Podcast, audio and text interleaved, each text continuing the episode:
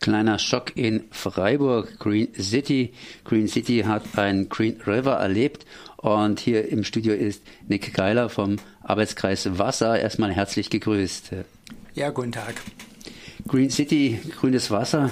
Wie kommt sowas? Ich meine, ich habe da gelesen, äh, das Wasser hat sich im Grunde genommen nur ganz harmlos, äh, sagen wir mal so, verfärbt und ein bisschen Farbe eben drin und ansonsten nichts groß los mit der Sache. Stimmt das so? Ja, kann man so sagen. Das war auf jeden Fall eine sehr spektakuläre Aktion, die da am letzten Samstag über die Bühne ging. Die, der Farbstoff, der die Dreisamen so eindrücklich grün gefärbt hat, ist Uranil. Uranil wird als Markierungsstoff eingesetzt, als sogenannter Dräser. Zum Beispiel, wenn man gucken will, wohin versickert das Donauabwasser, äh, das Donauwasser zwischen Imding und Tuttlingen, dann gibt man ein bisschen Uranil, da reichen wenige Gramm in die Donau und stellt dann fest, dass sich der Blautopf in grün verfärbt und dann hat man einen Beweis, das Donauwasser ist versickert und taucht in den Blautopf wieder auf.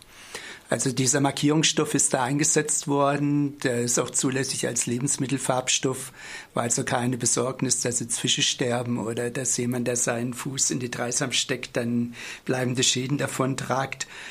Äh, wer das gemacht hat, warum er es gemacht hat, ob es eine Spaßvogelaktion war oder ob ein tieferer Sinn dahinter war, das muss man gucken, ob sich da noch jemand irgendwann mal offenbart. Das heißt, steckt also im Prinzip nichts weiter dahinter, ist nicht irgendwie zufällig durch eine chemische Anlage, die defekt war, ins Wasser geraten. Nee, da reichen wirklich wenige Gramm von diesem Uranilfarbstoff aus, den man da in Nebenbach der Dreisam oder direkt in die Dreisam kippt und schon ist der ganze Dreisam grün, ohne dass es, wie gesagt, weil es eine Lebensmittelfarbe ist, irgendwelche Schäden verursacht. In der Dreisam schwimmen allerdings noch andere Produkte, die sind nicht so harmlos, obwohl sie im Grunde genommen auf den ersten Blick harmlos wirken könnten. Das heißt, äh, die schwimmen den Dreisam runter und dann praktisch bis ins Meer. Das stimmt, die Dreisam ist ja vor allem an Wochenenden Partymeile. Die Dreisam hoch und runter äh, gibt es Feste aller Art. Die Leute bringen ihre Einweglebensmittel mit, einwegverpackten Lebensmittel mit, Bierkästen, alles Mögliche und lassen es dann leider am Ufer stehen. Und durch den Wind wird dann der ganze Plastikmüll in die Dreisam eingeschwemmt. Wenn Hochwasser ist, wird noch mehr Plastik mitgenommen. Dieses Plastik wird auf den 800 Kilometer bis Rotterdam zertrieben, zerrieben, wird durch einen Wellenschlag zerkleinert, wird durch UV-Licht zerstört und in kleinere Partikel aufgelöst. Und das sogenannte Makroplastik, also die großen Plastikanteile, die hier in Freiburg am Kreis am Ufer liegen, werden auf dem langen Weg zu Mikroplastik. Deshalb sagen wir seitens der Umweltverbände, das Meer beginnt hier. Wer was gegen Mikroplastik tun will oder sich über Mikroplastik empört, sollte auch mal überlegen, woher kommt dieses Mikroplastik und es kommt zum größten Teil aus dem Binnenland, unter anderem eben auch über die Dreisam und die Elz und die anderen Nebenflüsse vom Rhein. Und wir fordern schon seit langem, dass diese Einwegverpackungen, Takeaway-Packungen, dass die mit einer Steuer belegt werden, um damit eben Aufräumtrupps zu finanzieren, vor allem auch um müllpädagogische Maßnahmen in Jugendclubs, in Schulen, in Kindergärten zu praktizieren, um da das Geld zu haben.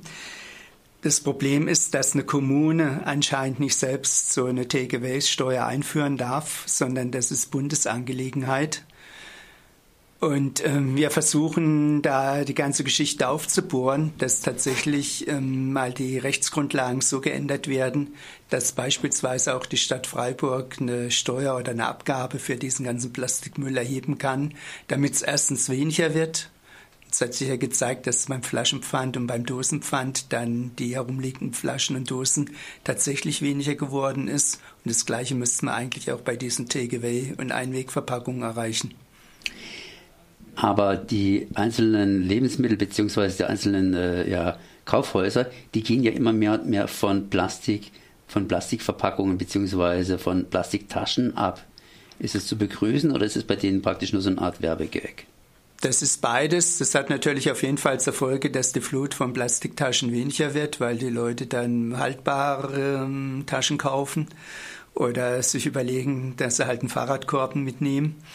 Zum anderen ist aber die Plastiktaschen sind nur der kleinste Anteil. Wenn man guckt, was an Einwegmüll bei McDonald's entsteht und bei anderen entsprechenden Ketten, das äh, ist und ungleich mehr und das wird bisher überhaupt nicht reglementiert. Und das könnte man eben eindämmen, unserer Ansicht nach, wenn auf diesen Einwegverpackungen von McDonalds und anderen die ganzen Pizzaschachteln und alles, was da an der Dreisam rumliegt und nicht nur an der Dreisam rumliegt, wenn da entsprechende Abgabe erhoben würde.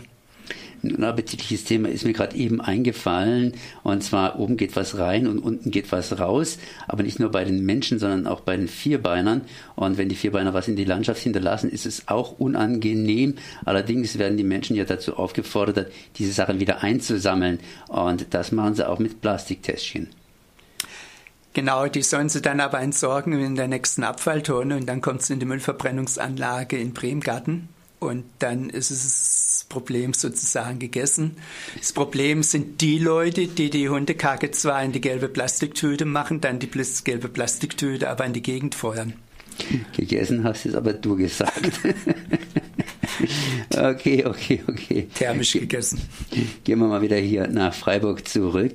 Und zwar hast du mir vorhin noch ein Stichwort an ja ein Stichwort nahegelegt und das Stichwort lautet hier Umbau Schwabentor. Ähm, das sagt mir jetzt erstmal überhaupt nichts, aber das kannst du mir irgendwo erläutern. Mhm. Also es gibt die EG Wasserrahmenrichtlinie aus dem Jahr 2000, die sah vor und sieht weiterhin vor, dass alle Fließgewässer in der Europäischen Union bis zum Jahr 2015 den sogenannten guten ökologischen Zustand erreichen müssen. Das trifft auch für die Dreisam zu. Die Dreisam ist nach der Wasserrahmenrichtlinie sogenanntes Lachsprogrammgewässer. Das heißt, bei der Dreisam besteht der Ehrgeiz, dass der Lachs irgendwann wieder hochwandert. Und das letzte große Wanderungshindernis in der Dreisam ist dieses Schwabentorwehr. Wenn man vom, von der Greifeneckbrücke runter schaut, dann sieht man diese Baumstammkaskaden auf einer Länge von ungefähr 40 Metern. Diese Wehranlage ist total marot, die Baumstämme lösen sich auf, das ganze Wehr ist im Verfall begriffen. Aber die Stadt hat es bisher nicht geschafft, diese Wehranlage so umzubauen, dass da wieder Fische hochwandern können. Die sollen dann beispielsweise hochkommen bis in die Brugga oder bis zu diesen Renaturierungsflächen an Karthauswiesen. Und der Umbau dieser Baum, dieses Baumstammkaskadenwehres ist eine unendliche Geschichte geworden. 2015 ist längst vorbei und ist eigentlich ein schönes Beispiel, woran sabern kann, dass die Wasserrahmenrichtlinie einfach nicht zeitgerecht umgesetzt wird. Das heißt, diese Kleinigkeit verhindert, dass die Lachse im Prinzip weiter wandern können. Genau, die stehen dann wieder Ochs vorm Berg und kommen an der Stelle kurz unterhalb von der Greifeneckbrücke nicht mehr weiter. Deshalb ist Gebot der Wasserrahmenrichtlinie, baut dieses Wanderungshindernis um, sodass die Fische hoch und auch wieder gut runterkommen. Und die Bahn AG war bereit, den Umbau zu bezahlen als Ausgleichsmaßnahme fürs dritte und vierte Gleis. Und dann hat die Stadt aber sich in den Kopf gesetzt, an der Stelle könnten wir auch eine Wasserkraftanlage bauen. Da haben wir von Anfang an gesagt, lasst es bleiben, das rechnet sich nie.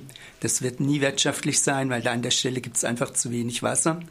Und wegen Lärmemissionen und so müsst ihr da so viel außenrum bauen. Das ist eine Sache, da kommt mal wirtschaftlich nicht auf den grünen Zweig. Die Stadt hat dann aber dann aus dem Klimaschutzfonds von Baden-Nuwa einen Haufen Geld ausgegeben für ein Gutachten, um sich ausrechnen zu lassen, dass es vielleicht doch klappt. Und auch dieses Gutachten kam zum Ergebnis, rechnet sich nicht. Aber das hat dann schon wieder so einen Zeitverzug bedeutet, dass die Bahn AG den Spaß verloren hat. Die haben dann andere näherliegendere Anlagen finanziert, aber dann nicht mehr den Umbau vom Schwabentor. Das heißt, die Kosten wären zum Gutteil an der Stadt hängen geblieben und die hatte damals kein Geld mehr im Doppelhaushalt.